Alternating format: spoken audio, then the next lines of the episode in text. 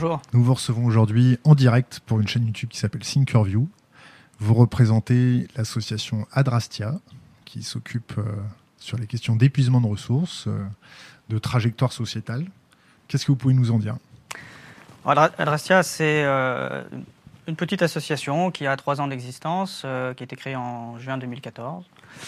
Euh, qui est une initiative citoyenne. C'est important à, situer parce que même si, bien sûr, nous faisons appel aux experts et que nous lisons la littérature euh, des climatologues, des énergéticiens, euh, des spécialistes en matières premières, etc., l'association n'est pas constituée d'experts. Moi-même, je n'ai pas une formation en climatologie ou en énergie. par contre, l'initiative est née de citoyens inquiets qui commençait à intuiter ou à comprendre que les choses n'allaient pas aussi bien que, euh, on va dire, le discours mainstream sur l'évolution de l'humanité euh, le laissait entendre et le laissait présager. Et euh, c'est vraiment un ensemble de citoyens qui s'est rencontré grâce à des réseaux Internet, grâce à Internet, et qui a choisi, à partir de littérature commune, enfin de, lecture commune, de, de, se fédérer autour de cette question-là, avec comme mission principale de partager l'information c'est vraiment l'objet de l'information, l'objet de l'association. C'est-à-dire que nous considérons que le plus gros pas à faire pour envisager une transition et une adaptation à cette euh, inquiétude que nous avons sur l'avenir de l'humanité euh, consiste d'abord en la circulation de l'information sur ce sujet précis. Donc, Adrastia pose les choses. Alors, ça a fait débat assez souvent. Avant, de, poser euh, ce que pose Adrastia, quel background vous avez? Vous êtes le président de cette association. À titre personnel, oui. Alors moi, Comment se compose votre conseil d'administration? D'accord. Euh, le conseil d'administration, euh, je vais préciser tout à l'heure. À titre personnel, j'ai une formation de psychologie clinique que je n'ai pas terminée. J'ai donc l'équivalent d'un master 1 une maîtrise à l'époque. Euh, je n'étais pas forcément très scolaire, donc c'était euh, la raison de, cette séparation en bon, en bon terme. Euh, j'ai travaillé dans le bâtiment par la suite. J'ai travaillé dans le domaine des travaux sur corde, donc c'est les gars qui travaillent sur les bâtiments, en tout cas c'était ma discipline, comme les alpinistes. Vous connaissez Gilles Babinet peut-être, non?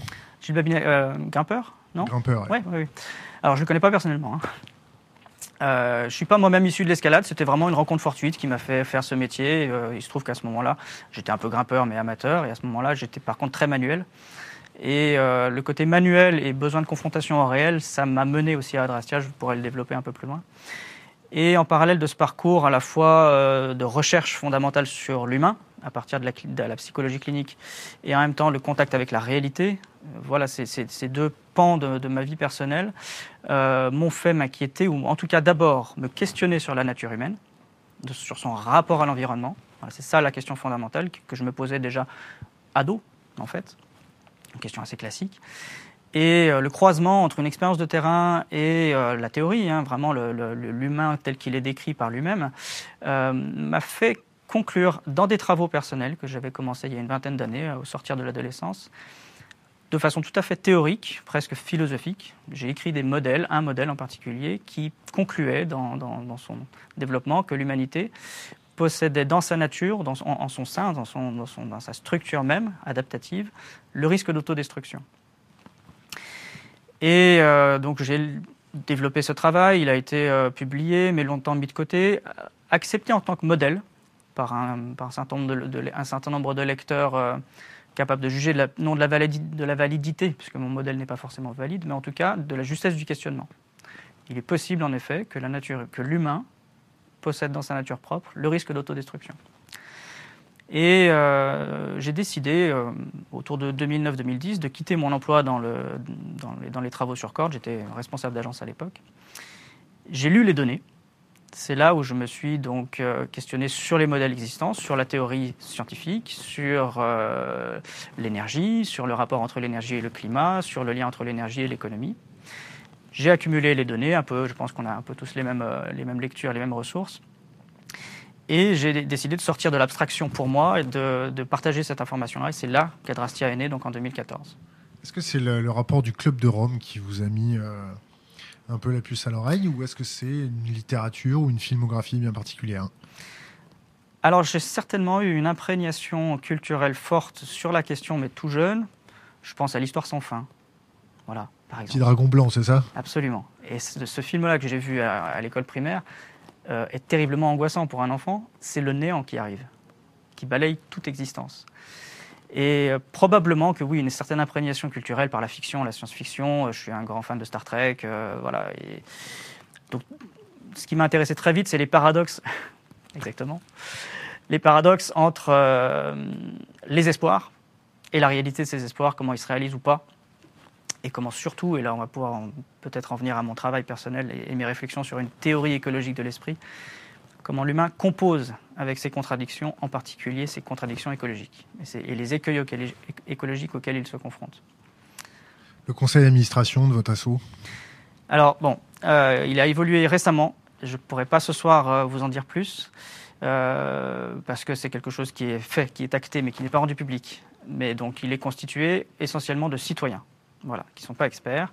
Et on peut trouver une prof d'anglais, euh, on peut trouver euh, une prof professeur universitaire en informatique, on peut trouver un cheminot, on peut trouver euh, un photographe. Enfin voilà, dans, le conseil d'administration, ce sont des personnes qui, qui ont pour ambition vraiment, alors bien sûr de partager l'information, mais d'accueillir les paroles, les témoignages et les émotions des gens qui traversent la, voilà, la, réalisation de leurs inquiétudes, le fait que la réalité confirme leurs inquiétudes. Ou une simple prise de conscience. Cette prise de conscience-là. C'est très important pour nous euh, d'être disponible pour ça, parce qu'évidemment, ce n'est pas une réalité facile. Donc, euh, on ne va pas avoir le temps de, de, déléguer toute votre chaîne YouTube, parce que vous avez une chaîne YouTube, votre association a une chaîne YouTube, où vous donnez des conférences, pas trop mal ficelées d'ailleurs, avec des bonnes sources qui, qui déploie en fait votre raisonnement par rapport à la consommation des ressources, l'épuisement des ressources, la démographie mondiale, euh, la consommation de charbon, la consommation euh, de nucléaire, du moins d'uranium. Euh, on va plus s'attaquer maintenant sur la fin de votre prisme de lecture et la mise en œuvre peut-être de solutions ou de préconisations. Est-ce que vous disséminez ou est-ce que vous essaimez des préconisations sur ce néant pour vous qui arrive? C'est un point euh, très souvent discuté chez Adrastia, puisque nous, nous interdisons presque l'utilisation du mot solution. Euh, on, en plaisante en interne, on dit que celui qui dit solution, il a un gage. Parce qu'on considère que contre, on va dire en résumé, hein, ce que la science. Je vais reprendre un petit peu l'objet de l'association qui a été discuté. On considère que on va dire, la chute de la civilisation industrielle est pour nous inéluctable. Et ce terme inéluctable est très fort. Mais on a fait un choix, lors de la création de l'association, c'est de croire ce que la science sait. Et ça, c'est évidemment discutable. On peut euh, continuer à ergoter ou négocier sur les savoirs scientifiques. Nous, on a fait le choix de considérer que la, on va dire, la fin des ressources, c'est-à-dire l'impossibilité pour quoi que ce soit de croître dans un environnement fini, est sûr. Allez à Jacta Est. Voilà. Les dés sont jetés. En quelque sorte. Et en plus, nous nous, retrouvons à, cette période de, l'existence humaine où les dés sont jetés, et cette fois d'une façon totale. D'autres civilisations se sont effondrées avant nous, mais elles ont réémergé, ou d'autres civilisations ont réémergé à partir d'autres sources d'approvisionnement, etc. Aujourd'hui, la problématique est planétaire et les dégâts sont, ne serait-ce que sur la limite des ressources, en fait, la question est réglée, en quelque sorte. Mais en plus, nous avons des impacts climatiques et des dérèglements biologiques, même, qui nous touchent déjà et qui sont encore plus inquiétants. Donc, vous ne, vous ne donnez pas de préconisation? Alors, ça n'est pas tout à fait la même chose. Dire qu'il n'y a pas de solution, c'est pas dire du tout qu'il ne faut rien faire. Et ça, ça a beaucoup fait débat aussi. Ne rien faire, ça voudrait dire euh, soit euh, le statu quo absolu ou même se goberger euh, de la société telle qu'elle est, consommer à fond, etc. Ce n'est pas du tout une préconisation qu'on fait. On ne considère pas qu'il faut non plus rester les bras croisés, même si on regarde le monde de façon consciente. Ça ne suffira pas non plus. Il y a quantité et quantité d'aménagements à faire. Il est vrai qu'Adrastia reste encore beaucoup dans l'information parce qu'on considère que cette information-là est primordiale avant de mettre des aménagements en place. on, parle d'aménagement et pas de solution. Alors je me permets de faire une petite promotion pour euh, des vidéos qui sont sorties hier euh, ou aujourd'hui d'Avenir Climatique, qui est une association euh, essentiellement composée d'étudiants, de jeunes, qui ont fait quatre, quatre ou cinq petites séquences très pédagogiques, très claires, exactement sur les données dont parle Adrastia, et qui sont sur la même logique alors eux utilisent un peu plus le, même, le terme solution. Mais ils sont sur, euh, évidemment, la sobriété, qui est, pourrait être une préconisation, mais on pourra mettre euh, quand même certaines réserves sur la possibilité d'une sobriété. Une sobriété énergétique, de consommation, de toute façon, c'est la même chose.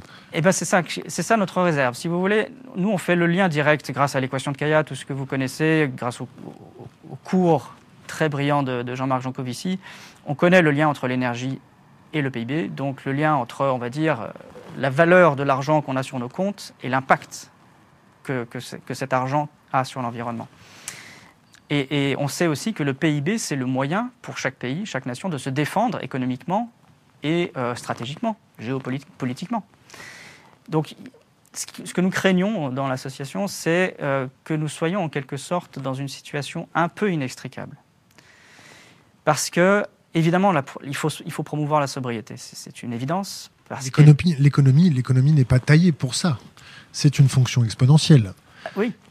Quand vous, quand vous préconisez une sobriété, c'est-à-dire une baisse de consommation, donc une, baisse dans l'accélération de croissance, le système financier, qu'est-ce qu'il fait euh, quand on lui applique ce type de, de facteurs Alors, Il va s'en défendre par tous les moyens, euh, évidemment. Et euh, ne serait-ce que par la circulation de l'information sur.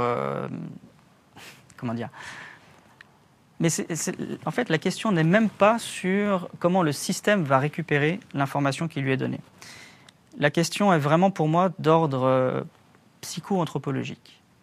Et on va dire, à mon sens, il faut réfléchir à notre position d'humain dans notre écosystème en tant qu'espèce.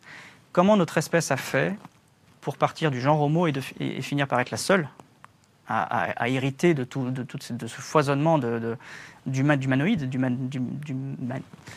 euh, oui, pas euh, d'hominidés, pardon, excusez-moi. Euh, nous sommes les seuls héritiers des hominidés, des hominines. Pourquoi Et pourquoi systématiquement, lorsque nous avons acquis une compétence cognitive particulière, psychologique particulière, cela manifestement a eu, on va dire, une corrélation pour l'instant avec des dégâts écologiques. La question qui se pose peut-être aujourd'hui, et que je travaille dans certains de mes ouvrages, c'est comment l'humain se construit psychiquement et psychologiquement en fonction de son interaction avec l'environnement. Alors, c'est pour ça que je suis réservé à dire le système va récupérer, le système financier va récupérer. Il y a aussi quelque chose de potentiellement intrinsèque à, notre existence sur cette planète. Je vais donner euh, une grande trajectoire à l'issue, euh, avant l'Holocène, ou à la période où nous étions encore des chasseurs-cueilleurs, la capacité de charge de la planète Terre, avec un impact de l'humanité sur la planète qui existait mais qui était relativement modeste, tout à fait compatible avec une soutenabilité. L'humanité, c'était 5 millions maximum d'êtres humains. On peut imaginer, on peut supposer que la soutenabilité et la capacité de charge de la planète Terre, c'est, dans des conditions écologiques à peu près stables, 5 millions d'humains. On peut se questionner sur ce qu'a apporté la civilisation en termes démographiques et sur ce lien fort qui existe entre 7 milliards 495 millions d'humains qui existent désormais et l'ensemble des dégradations écologiques qui ont permis à ces humains d'exister depuis la période où nous étions encore des chasseurs. Le, le chiffre de 5 millions, vous le tenez d'où? C'est euh, alors il faut lire Descola, c'est ma porte d'entrée sur euh, sur le naturalisme en particulier. Voilà. Euh, je lis la littérature. Alors pardonnez-moi si je ne me souviens pas, des noms des auteurs parce que je lis les articles en anglais. J'essaie de les traduire. Je suis pas très bon en anglais, je les traduis. Par contre, mon dernier ouvrage, si vous me permettez, hein. mon dernier ouvrage, Transition 2017, source ces données-là. À la limite, 5 millions, peu importe nous étions très peu nombreux. Je peux vous donner, euh, vous, connaissez, chiffres, euh, vous connaissez ces chiffres.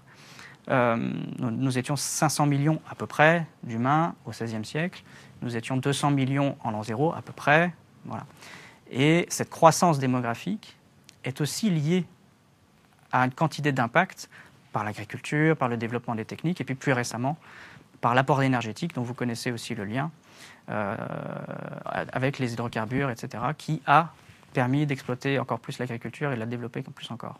Donc pour vous, la, plus grosse star de l'humanité, c'est de ne pas comprendre la fonction exponentielle Je ne sais même pas s'il y a possibilité, même en comprenant, de s'adapter en fonction d'elle. Voilà la question que je pose aujourd'hui. Alors, je, je, vais préciser quelque chose. Il y a des questions qui appartiennent à l'association Adrastia. Euh, il y a des questions qui concernent mes modèles. Et là, on est plutôt sur des réflexions que je me pose moi, qui peuvent recouper les choix d'Adrastia, mais pas nécessairement. Adrastia est une association indépendante, même si je la préside. Son seul travail, c'est de faire de l'information sur le risque d'effondrement. Vous nous avez dit que vous, vous, étiez penché sur la psychologie humaine euh, par rapport à la perception euh, des problèmes. Mm -hmm. Est-ce que vous êtes intéressé à la psychologie de la upper class? Ah C'était un petit peu ce que je voulais introduire euh, précédemment. Aujourd'hui, nous sommes dans une situation où, quelles que soient les stratégies que nous avons développées, aucune n'a fonctionné. D'accord? Moi, l'hypothèse que je pose dans mes travaux. Je me permets de vous couper, aucune n'a fonctionné. Sur la fin dans le monde, la fin dans le monde baisse, mais on a toujours 800, 000, euh, 800 millions de, de, de crèves la faim euh, depuis 1950. Le chiffre n'a pas bougé. On était censé baisser le, le, le chiffre des crèves la faim à 400 millions. C'était les objectifs du millénaire euh, à partir de l'an 2000. Bon, on est toujours à 800 millions de crèves la faim, mais on a quand même évolué. On est en train de manier maintenant des technologies comme l'intelligence artificielle, comme mmh. toutes ces nouvelles technologies pour nous affranchir de certaines contraintes, basses contraintes que l'humanité a toujours cultivées. Pour vous, c'est un échec Sur le plan écologique, nous avons passé des seuils qui montrent que quoi qu'il se passe demain, il y a des choses irréparables. De la même façon que quand vous cuisez un peu trop votre gâteau et qu'il est noirci, vous ne pourrez jamais récupérer les ingrédients pour en faire un autre. Le principe d'irréversibilité s'applique aussi aux dégâts que nous avons faits sur l'environnement, quelles que soient les technologies que nous, déployons désormais ou les moyens que nous déploierons désormais. C'est-à-dire que le contexte d'adaptation, c'est pour ça que nous n'utilisons pas solution.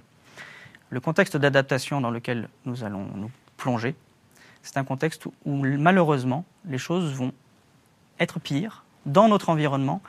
Donc quoi que nous mettrions en place, elles devront s'adapter elles-mêmes à cette augmentation des problèmes.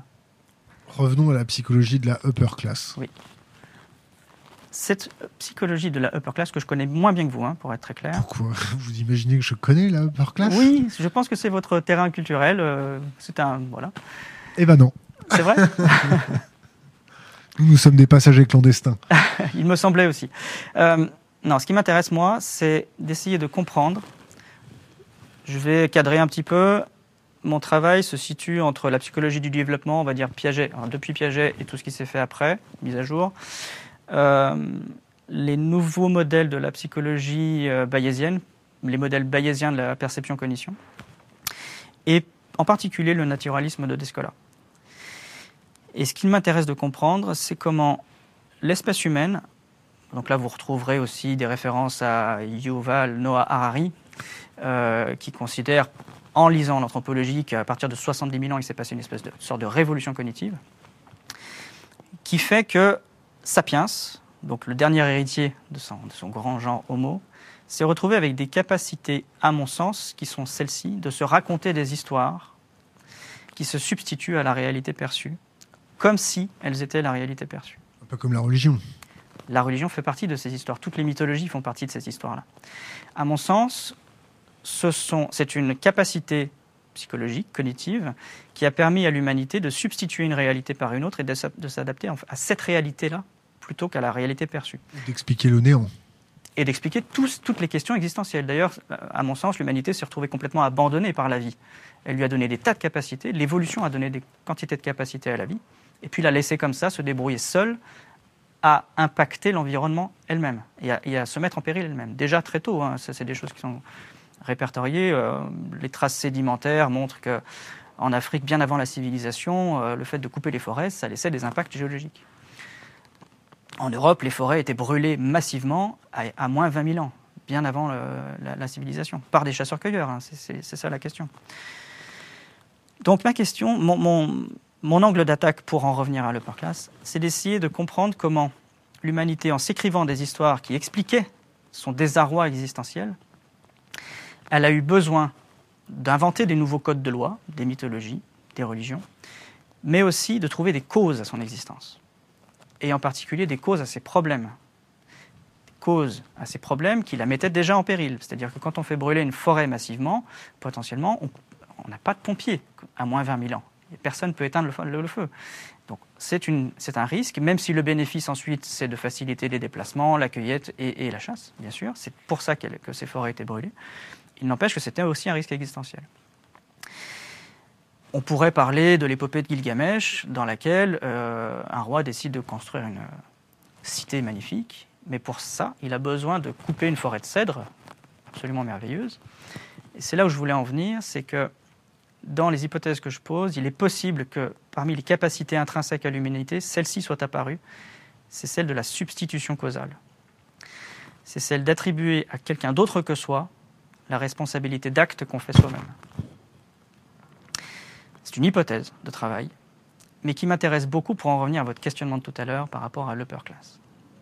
Ceux qui nous dirigent. Ceux qui nous dirigent. Ou ceux qui font du business sur notre tête. Exactement. Et je vous ai parlé tout à l'heure des 5 millions d'humains, peu, peu, importe 5, si c'est 3, 6, la question n'est pas là. Nous sommes partis de quelques millions d'humains. La civilisation s'est développée avec toutes les inégalités et les injustices qu'on connaît.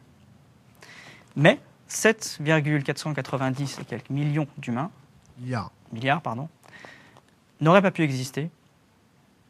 7, oui, pardon, n'auraient pas pu exister sans ces progrès techniques qui ont aussi causé des dégâts. Ma question, c'est de savoir si dans ce mouvement évolutif-là, ne s'est pas construit aussi la possibilité permanente de, de se dégager soi de son impact écologique en accusant quelqu'un d'autre que soi. Pourquoi c'est très important, ce mouvement cognitif?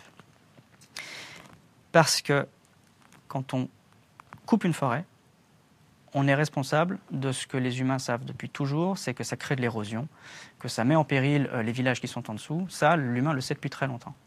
Donc il faut absolument expliquer ça par un autre que celui qui fait l'acte. Donc la upper class. Là, on est en train de dire, voilà, on a trouvé un, seul coupable, c'est la upper class ou c'est nous? C'est ça votre postulat? L'hypothèse, c'est de dire que toutes les classes trouvent toujours une justification à leurs actions. C'est une hypothèse, mais ce qui m'intéresse, c'est justement en quoi elle s'articule avec l'exponentielle que vous évoquiez tout à l'heure. Parce que elle a toujours, c'est une constante en fait. Dans toutes les mythologies, effectivement, la cité ou la population, la communauté qui écrit son histoire va aussi désigner le coupable à tous ses, à tous ses, à tous ses torts et à toutes ses difficultés. Ça fait partie de la mythologie. Est-ce que l'hypothèse de la substitution causale est entendable pour expliquer en quoi l'humanité a non seulement divergé des autres êtres vivants, mais aussi expliquer cette divergence et optimiser cette divergence en facilitant l'exaction? Je sais que vous vous intéressez beaucoup à la question du terrorisme. Comment nos sociétés se sont construites collectivement, culturellement, en préparant en quelque sorte la justification au manque de légitimité potentielle. Ça doit vous faire écho par rapport à l'upper class. Comment nos sociétés ont en leur sein la possibilité de dire quand il y a un problème, c'est lui. Et ça, c'est potentiellement quelque chose qui, fait partie intrinsèquement de la culture humaine, de la construction des objets de culture à partir des objets perçus. Pour ça, je m'intéresse à Descola, au, au naturalisme, à l'animisme et à l'analogie et, euh, et, au totémisme. Parce que, voilà. Donc c'est la démission, la, la, démission de la responsabilité de tous, si, si je peux me permettre de résumer trivialement votre, votre point de vue. Tout le monde est démissionnaire, c'est ça? On peut le dire comme ça. C'est très important par rapport au contexte d'aujourd'hui. Parce que. Ok. Donc, est-ce que c'est une. Euh, là, je vais être obligé de chercher mes mots, là. attention. Euh, est-ce que c'est une catatonie émotionnelle? Est-ce que c'est euh, un déni généralisé? Est-ce que c'est comme sur le Titanic, c'est-à-dire que la upper class dit euh, c'est le Titanic, vous inquiétez pas, continuez à boire des coups les gars, faites jouer le piano. Puis il y a la middle class qui se dit bon la upper class bouge pas, donc forcément c'est bon. Et puis il y a la troisième classe qui commence à taper au barreau en disant montrez-nous comment on fait pour construire des radeaux parce qu'il n'y en a pas assez pour tout le monde.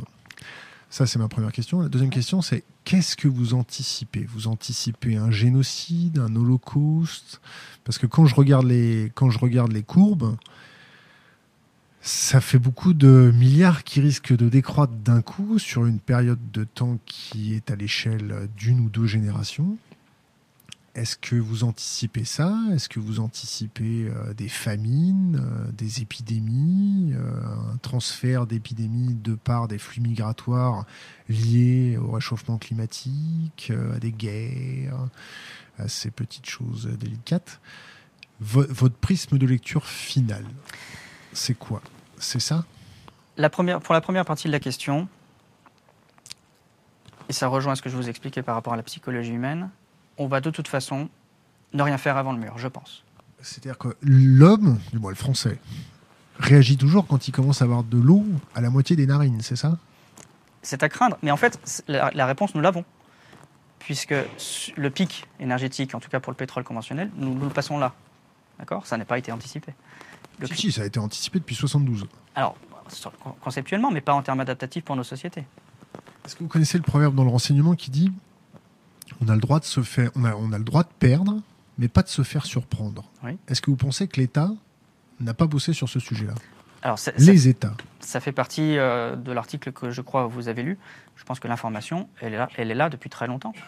Les États sont, font appel aux scientifiques depuis, le, depuis que la question de la fin des ressources et la science se sont rencontrées début du 19e. Est-ce que vous avez identifié des mesures proactives de ces États? Honnêtement, je n'y ai pas accès. Donc ma réponse, je ne sais pas. Je me doute. Le centre de gestion de crise qui a été enterré en plein Paris au dixième niveau, non? Fraîchement construit. N'ayant pas les informations précises, je ne peux pas me prononcer, je ne le ferai pas, mais je n'ai pas de doute sur le fait que l'information existe à cet endroit-là. Respect de la chaîne de commandement en période insurrectionnelle. Et qu'il y ait tout un tas d'interfaces qui permettent que le fait que cette information soit connue ne soit pas connue de tous. D'accord? Quels que soient les stratagèmes de communication, de politique. Euh, Ça, c'est une chose. Ça ne veut pas dire pour autant que ce que je disais sur la décharge de responsabilité tout à l'heure n'est pas valable. C'est-à-dire que l'aveuglement est aussi un mouvement. lorsque nous avons consommé tout au long du XXe siècle, nous n'avons pas uniquement eu le fusil sur la tempe. C'est ce que je voulais dire tout à l'heure. Il y a quand même une espèce de co-construction de ce système. Pour la deuxième partie de la question, nous avons, je pense, les mêmes inquiétudes que vous, sur Nous, on n'a aucune inquiétude. Les passagers clandestins. Par contre, et toujours pour en revenir à, la psychologie et aux émotions humaines, je parlais tout à l'heure de modèle bayésien, nous avons la capacité héritée de l'évolution à anticiper l'avenir en fonction du passé. C'est trivial, mais c'est quelque chose qui est neurologiquement inscrit. Et c'est aussi ce qui est un verrou adaptatif, c'est-à-dire que le présent qui s'affiche à nous nous ne le connaissons qu'à partir de son passé. Et le passé ne dit rien d'un avenir qui ne peut pas être connu. Ça, c'est l'écoulement linéaire du temps. C'est physique. Donc nous allons anticiper l'avenir à partir de notre culture. Notre culture est celle d'une croissance, la culture, on va dire occidentale, ce n'est pas la culture du monde, mais elle domine. La culture occidentale est celle d'une croissance exponentielle très rapide, avec une très forte emprise, une très forte destruction, et, euh, et une interprétation totalement fausse du concept de compétition qui est la compétition, c'est la guerre, euh, c'est la violence, c'est la domination, etc. C'est la sélection naturelle. Ben, la, sélection naturelle, c'est autre chose. La sélection naturelle, c'est la théorie de l'évolution. Et c'est neutre. vous ne faites pas de social darwinisme eh ben, Si, mais avec une, une, acception de compétition issue de la science, pas issue de l'interprétation culturelle. La compétition, la, la raison pour laquelle nous allons nous battre demain, peut donner deux choses, le chaos la violence, la guerre, mais comme cela s'est déjà produit dans l'évolution, peut donner des, stratégies de solidarité parfaitement efficaces dans un contexte de compétition. Parce qu'il faudra aussi optimiser la circulation des ressources et que potentiellement ceux qui le feront le mieux dans la plus grande solidarité seront meilleurs que d'autres qui auront cette acception corrompue du concept de compétition et qui sortiront en premier les armes. Pour, revenir à la, psychologie de la upper class, de la classe dirigeante, est-ce que vous avez essayé de vous mettre à leur place? Par exemple, mettez-vous à la place d'Emmanuel Macron. Emmanuel Macron, notre, euh, notre président, qui a accès à tout un tas de notes de mmh. certains services, ou même de l'armée. L'armée s'intéresse beaucoup à ces questions d'épuisement euh, de ressources, surtout au Collège interarmé de défense, du moins l'école de guerre. Ils ont changé la, terminologie un peu comme les Japonais avec leur armée. C'est une armée de défense, puis là, ils pensent à remettre une armée. Euh, notre président Quelle est sa marge de manœuvre? Si je devais caricaturer, je dirais que ce n'est pas lui qui, qui, qui, qui décide. Qui décide? L'espèce. Pardonnez-moi, je reviens là-dessus. Hein. Les positions de chacun dans la société sont des héritages, euh, on va dire, le politique sélectionne ce dont il a besoin dans le substrat de la société. En ce moment, la société, pour tout un tas de raisons de déni de réalité, met en place des gouvernants plutôt faciles à manipuler et qui suivent, on va dire, euh, ce qui serait utile selon la croyance justement d'une compétition absolument féroce et, dominante qui, qui, devra mettre en place des pouvoirs autoritaires, etc. Nous restons dans ce schéma-là. Ce qui domine, c'est la compétition économique, l'emprise sur les ressources, euh, donc l'influence qu'un pays peut avoir sur tel autre pays qui possède ces ressources qu'il n'a pas. Il faut rappeler, par exemple, que l'Europe vous me confirmerez, a un peu de charbon, de l'agriculture, mais rien d'autre. On a des idées. Et on a des idées. Mais c'est tout.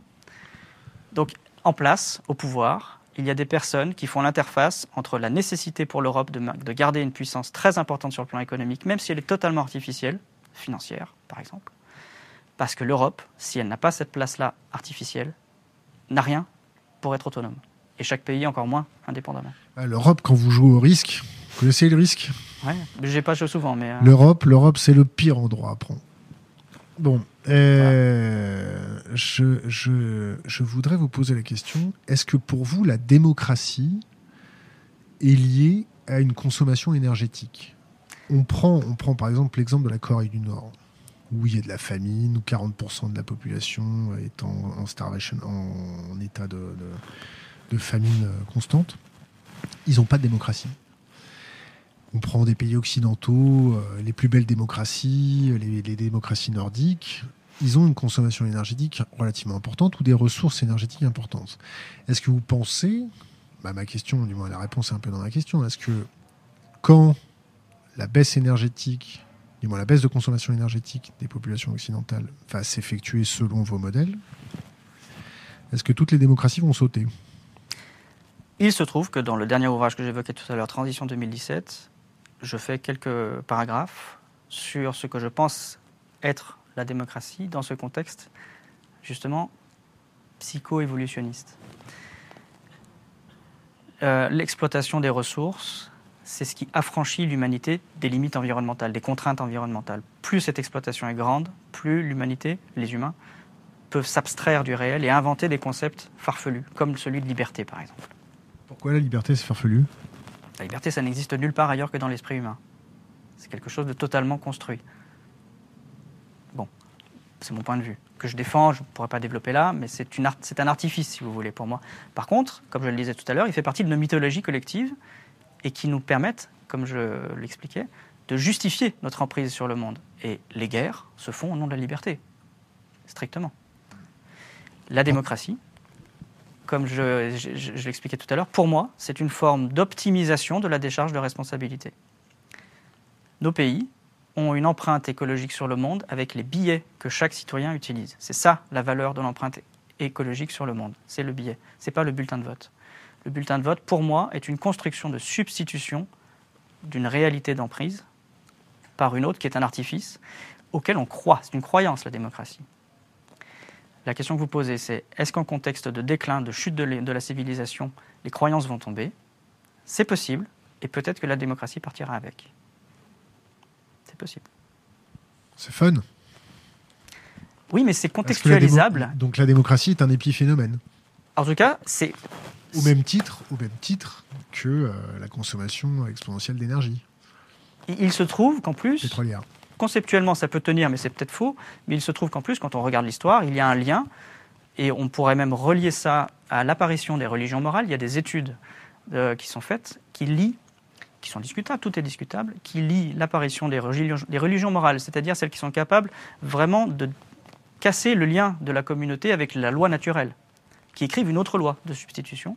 Il y a un lien entre l'apparition, d'ailleurs, sur toute la bande entre l'Europe et l'Asie, simultanée, et ce lien-là est fait avec le, taux de retour énergétique de l'agriculture. Il y a passage d'un seuil à un moment donné, au même moment à peu près, et à ce moment-là, les grandes religions morales apparaissent.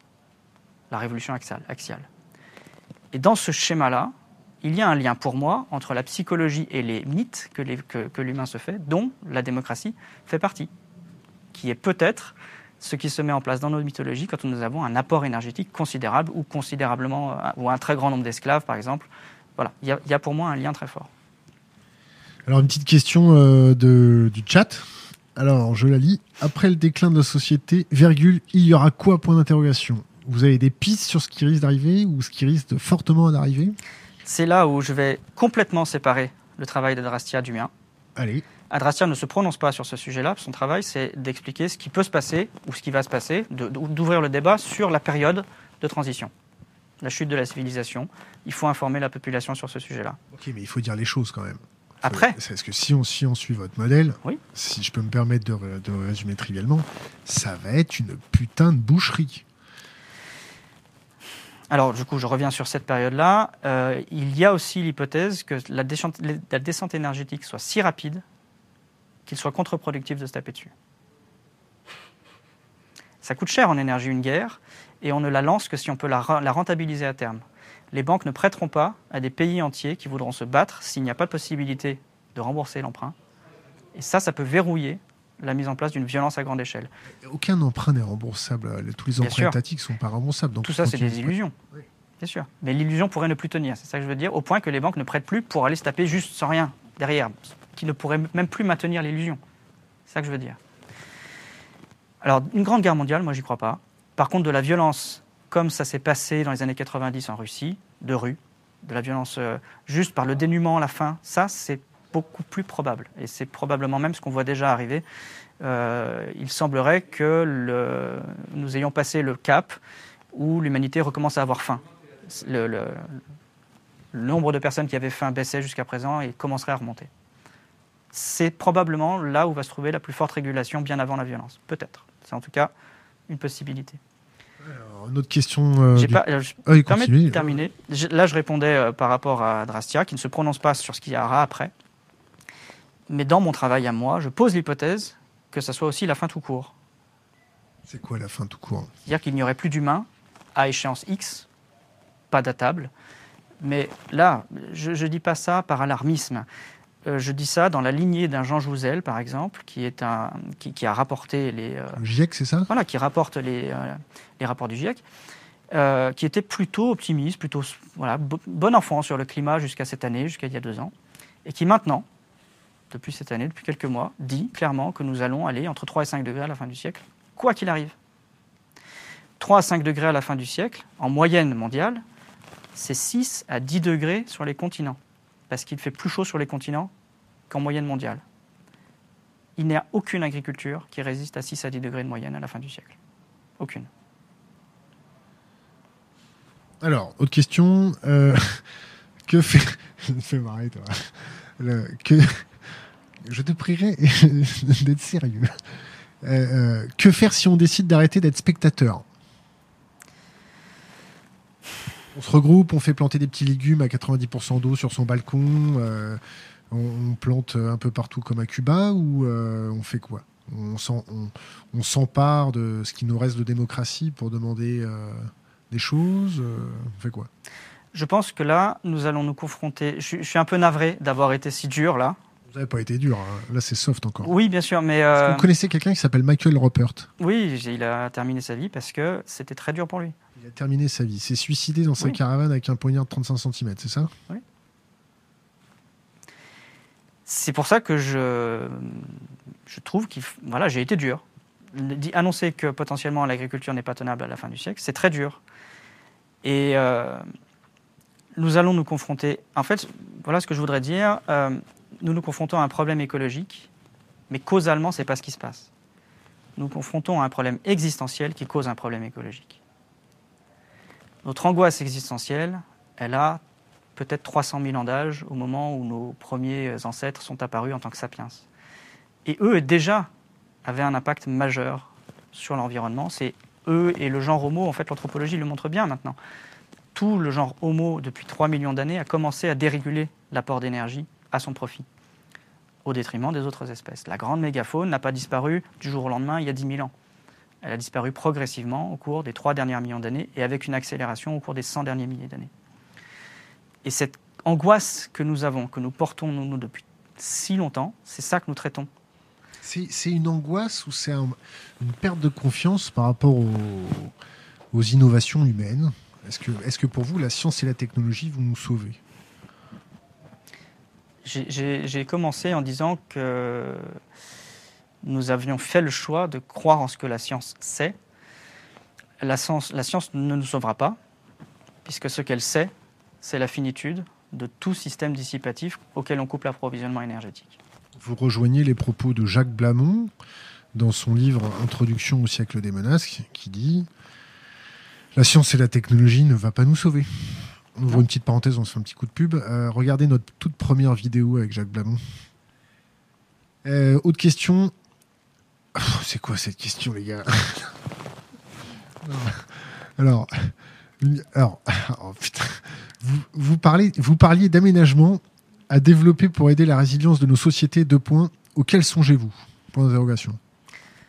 je pense que la principale affaire, la plus urgente, qui est déjà entamée d'ailleurs par des personnes dont on recueille les témoignages, c'est l'agriculture. Et de façon non naïve. Un exemple, je, qualifie dans mon dernier bouquin les personnes qui se lancent dans la permaculture, par exemple, ou qui quittent la société de quelque façon que ce soit, pour tenter quelque chose de nouveau, de héros. Vraiment. Parce que c'est prendre des risques considérables pour des tas de raisons. Et beaucoup se lancent dans une permaculture qui peut être, alors il y a plein de mythologies, de fantasmes autour de la permaculture, mais ça peut être quelque chose à travailler, aucun problème. Maintenant, se lancer dans la permaculture sur une zone X en France, c'est 3, 4, 5 ans pour arriver à obtenir des résultats. Première chose, le climat, lui, aura changé, il change très vite. Il n'est pas sûr du tout que ces résultats à 3, 4, 5 ans soient stables. Et en parallèle de ça, dans les décennies qui viennent, peut-être plus rapidement, la civilisation peut tomber. En particulier l'approvisionnement en énergie et en gaz pour faire des engrais et des pesticides. Une petite aire en permaculture au milieu de milliers d'hectares d'agriculture intensive ou d'un pays complet dont la dominante est l'agriculture intensive, si cette agriculture intensive s'effondre, tout l'écosystème de la permaculture change d'un coup. Et vous avez des gens qui viennent taper à votre porte pour récupérer vos tomates. Déjà ça, mais en plus, ce qui aura été obtenu en perma pourra être totalement perdu parce qu'un parasite nouveau qui ne sera plus soumis aux pesticides du voisin qui était en, en, industrie va réémettre, va réémerger, pardon, et, et, ravager votre propre culture en perma. Autrement dit, vraiment aujourd'hui, ce qu'il faut engager, c'est une pensée de la complexité. C'est ça. C'est d'ailleurs la philosophie de la permaculture. Mais la complexité, pas en système isolé. Alors j'en ai pas parlé, mais c'est ça le talent de l'esprit humain, c'est de réfléchir en système isolé, de coller des trucs artificiellement isolés du réel et de les agencer comme ça les arrange. C'est ça une mythologie en fait. Donc on va changer un peu de sujet. Euh, bon, la question, celle-là, je la, je la poserai qu'à la fin, les gars. Et encore, c'est pas sûr. Euh, c'est un private joke, désolé. Euh, vous avez jamais assisté à des conférences à l'armée?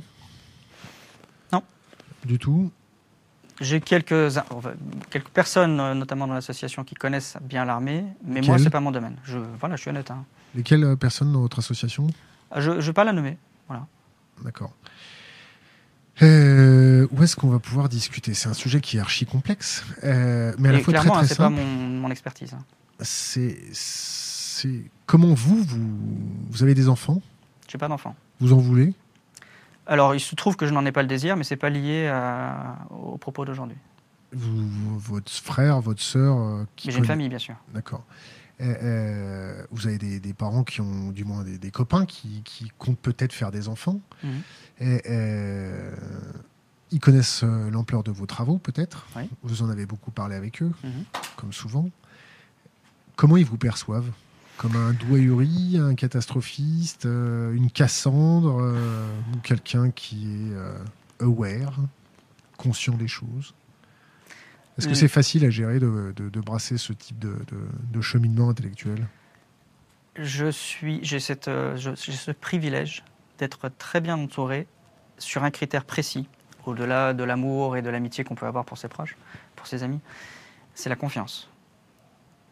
C'est-à-dire que même si je suis allé un peu vite en besogne sur certains points ce soir, tout ce que je dis, euh, je ne le dis à aucun moment pour faire peur ou pour être malveillant. C'est factuel. Ou ce sont des inquiétudes parfaitement légitimes. Et la confiance qui est établie fait que le discours peut être entendu et qu'avec ce discours-là, mes proches font des choix qui peuvent être, par exemple, antinomiques avec les inquiétudes. Mais ce qui se construit, c'est un rapport de confiance et de préparation. C'est-à-dire que même si mes proches font des enfants, et, ils ont raison, parce qu'émotionnellement, ils en ont envie, donc il faut qu'ils le fassent, ça se discute pour des tas d'autres raisons. Mais ce rapport de confiance et d'honnêteté, c'est ça qui gardera le lien dans nos sociétés de demain, dans toutes les circonstances. Est-ce que vous, êtes un petit peu organisé euh, Il y, a certaines communautés sur Internet, vous avez dû les voir passer, les, survivalistes.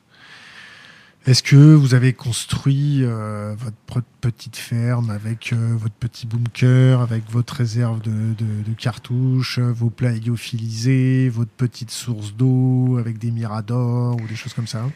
Alors, c'est un point qui a été pas mal discuté, mais en fait, euh, on arrive à peu près tous euh, dans nos réseaux à la même conclusion, avec pas mal de, témoignages et de, récits historiques à l'appui. Probablement que les personnes qui se seront réfugiées avec des stocks, et si jamais ça doit s'accélérer, hein, je veux dire, ça, non plus, ce n'est pas une certitude que ça soit partout très rapide, avec une violence qui émerge, bah, bon, bref. Mais euh, il est possible, et c'est d'ailleurs ce qui s'est passé par exemple pendant le siège de Sarajevo, les premiers premières cibles ont été les personnes qui s'étaient barricadées avec des réserves. Et ça n'a pas duré. elles s'étaient barricadées, sauf que maintenant ils ont compris. C'est-à-dire que maintenant personne n'est au courant de où ils cachent leurs réserves. Donc. Alors ça fait partie d'un article que je n'ai pas sorti encore. Mais ce qui est. Euh, alors là, pour le coup, je suis assez réservé sur l'usage du terme résilience. Parce que la résilience, c'est revenir à un état précédent, ça n'arrivera jamais. On va s'adapter. Par contre, il faut penser la plasticité. Je préfère le mot plasticité et les réseaux. Et ça, dans une transition, c'est beaucoup plus efficace et pérenne que de se barricader chez soi avec des armes. Un réseau est beaucoup plus fort parce qu'il gère les flux. Donc il peut approvisionner une ville, une campagne, une, bourgade isolée qui subit des, des, brigandages, etc. Ça, c'est quelque chose de constructif dans une transition. Alors, une autre question de, du chat. Que faire à titre individuel? Une révolution citoyenne, à son échelle, est-ce possible?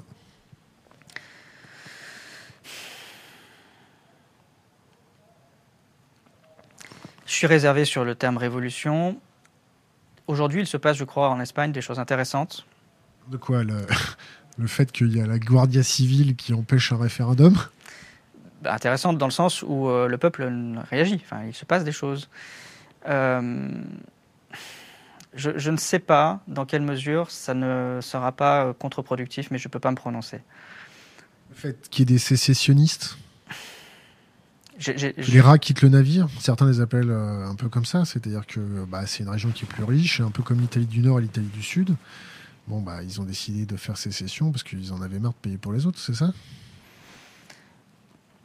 Voilà, là, je ne saurais pas me prononcer sur ce point-là. La révolution est quelque chose qui me semble, encore une fois, lié à l'obtention de quelque chose après cette révolution. Ce qui malheureusement s'est passé en Afrique du Nord D'ailleurs, quelque chose que vous avez traité ici ou que vous connaissez bien, c'est ce lien entre le pic énergétique, euh, la baisse des rendements agricoles et puis l'émergence des révolutions et les déstabilisations politiques, le terrorisme, etc. Euh, on était sur le terrain. On l'a anticipé, on a déployé des réseaux sur place pour se tenir informés, on leur a expliqué comment connecter euh, un PC, avoir une connexion Internet pour faire remonter des informations. On pourrait discuter, c'est pas mon rôle de, donner mon point de vue là. là je vais vous poser une autre question. Euh, qui vient du chat. L'upper class qui se construit des lieux d'habitation dans des endroits les moins touchés par le dérèglement climatique, comment ces gens-là voient l'avenir? Bah, C'est compliqué, il n'est pas à la place. Donc, euh, Là, je ne peux pas répondre pour eux, effectivement. Exactement. Euh, la banque de graines qui est en train de se casser la gueule dans le, dans le permafrost. Ça, c'est une réponse de non-réponse de la technologie. C'est une réponse de non-réponse, impeccable. Euh, il nous reste à peu près, parce que vous avez un train à prendre, vous êtes venu exprès de Lyon euh, pour nous voir. Il est 19h02, donc mhm. euh, on va en rester encore 25 minutes ensemble. On va revenir à notre entretien. La upper class, c'est quand même un sujet qui est récurrent. Est-ce que vous pensez que cette sélection de la upper class par des comportements les plus prédateurs, les plus couards ou les plus agressifs ne baigne pas dans une incapacité à se remettre en question? Alors, l'incapacité à se remettre en question, je ne vois pas en quoi elle n'est pas distribuée uniformément dans la population. Question de QI? Alors, non plus. euh, la problématique à laquelle on se confronte est beaucoup plus une question émotionnelle que d'intelligence, même s'il peut y avoir un lien pour comprendre les, aspects systémiques, mais je pense que la question de la fin, la finitude, n'est pas une question liée au QI. Euh, je ne vois pas comment développer là-dessus, du coup, par rapport au lien en QI, intelligence, bah, classe. Quand vous avez une population qui a un QI qui baisse, c'est discuté, mais pourquoi pas? D'accord. Je peux suivre. Le, le, QI baisse et surtout les problèmes augmentent. Ils ont le pied planché pour payer leurs factures, envoyer les gamins à l'école, payer des cahiers, des choses normales quoi. Mhm. Donc ils n'ont pas le temps de s'y intéresser et surtout ils sont pris dans une dynamique, une accélération de la problématique qui est pour eux impossible à gérer parce que un ils n'ont pas le temps, ils n'ont peut-être pas aussi les capacités cognitives de d'appréhender. Mhm. Est-ce que je me suis bien exprimé? Les tenants et aboutissants de la problématique, oui, mais pas l'inquiétude. L'inquiétude, elle est uniformément partagée, justement, et dans toutes les strates de la population. En revanche, pour en revenir à la question de l'upper class et des inégalités, on appuie, par exemple, sur cette fameuse étude Andy, qui montrait, cofinancée par la NASA, peu importe, mais qui montrait que les inégalités étaient en soi un facteur d'augmentation des risques d'effondrement ou même une cause d'effondrement. Oui, parmi les informations qu'il faut faire circuler et remonter tout en haut, y compris pour leur faire comprendre que c'est dans leur intérêt, il faut absolument que la upper class, comme vous dites. C'est en fait elle qui est la plus stupide. Probablement, puisqu'elle n'a pas compris que le terreau à, sa propre déstabilisation, destitution, est en train de se, constituer sous leurs pieds. Est-ce que vous n'avez pas remarqué que cette upper class essaye de s'affranchir, par exemple, des règles fiscales en créant des îlots euh, loin de, cette cohorte de, de manants? Il va y avoir un fossé cognitif aussi par l'augmentation, le transhumaniste, le transhumanisme qui va être réservé que la, en priorité à, ceux qui vont pouvoir payer. Ça va créer d'énormes inégalités. Elles sont déjà là et elles s'augmentent et, et elles sont contre-productives pour tout le monde. Elles sont idiotes. C'est une mauvaise stratégie pour tout le monde, y compris pour ceux qui pensent s'isoler de la problématique à, court terme. Ça ne marchera pas longtemps. Et probablement, encore une fois pour reprendre l'exemple tout à l'heure, qu'ils seront les premiers visés si révolte et révolution il y a. Même s'ils se barricadent, vous connaissez bien, je pense, des techniques d'approche, de hacking, euh, qui, permettront de les atteindre d'une façon ou d'une autre. Si besoin s'en fait. Je... Par contre, en fait, la forme de l'effondrement, on ne la connaît pas. C'est l'aspect imprédictible de l'avenir. Ce, que je crains, c'est que si révolution il y a, nous soyons tous perdants. C'est pour ça que la promotion que nous pouvons faire dans Adrastia, c'est la bonne intelligence et l'intelligence d'éviter que chacun tire la couverture à lui, ce qui serait contre-productif pour tout le monde, puisque cela créerait ou augmenterait des tensions préexistantes. C'est peut-être ma seule utopie, pour être honnête. D'accord? Mais j'aime bien garder cette naïveté-là. Le pendant inverse. Ce qui vous permet de dormir Il faut ça, même si je dors très mal, mais ça, fait, ça peut faire partie euh, de la réduction de mes insomnies. Bien sûr, le côté dystopique est envisageable, où euh, les élites établiraient une stratégie sur la bétification du monde pour se donner l'illusion qu'ils pourront s'en sortir. Je pense que c'est une très mauvaise stratégie, y compris pour eux. Si vous vous trompez C'est ce que je dis, je n'ai pas la réponse. La forme si c'était une bonne stratégie, en fait. De, pomper ce qui reste à pomper, de s'augmenter euh, le plus possible, un, et point quand même, de quitter le navire. Un point quand même par rapport à ça. La upper class que vous désignez, nous en faisons partie en fait. Hein. Gagner 1000 euros en France, c'est faire partie des 10% des humains les, plus, les plus riches. Grosso modo. Hein.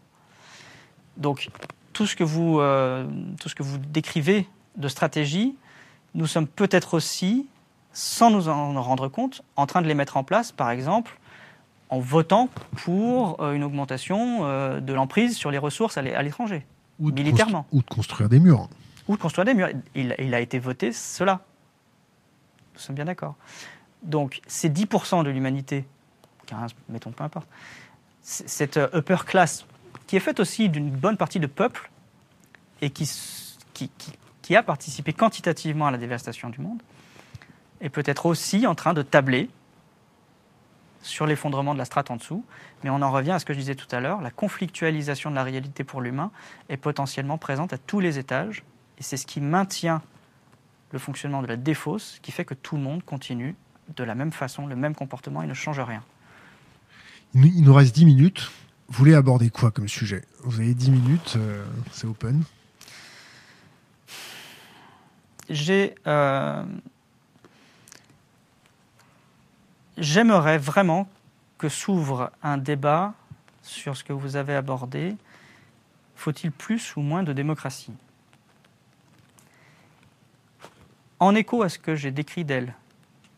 Vous militez pour un Kaiser faut-il une, une, question de, l'internet Faut-il une dictature verte Point d'interrogation. Un leader Point d'interrogation. Je vais changer leader par un Kaiser, c'est-à-dire que dans toutes les périodes troubles de l'histoire, les gens ont réclamé un Kaiser, un leader, quelqu'un qui va les sauver.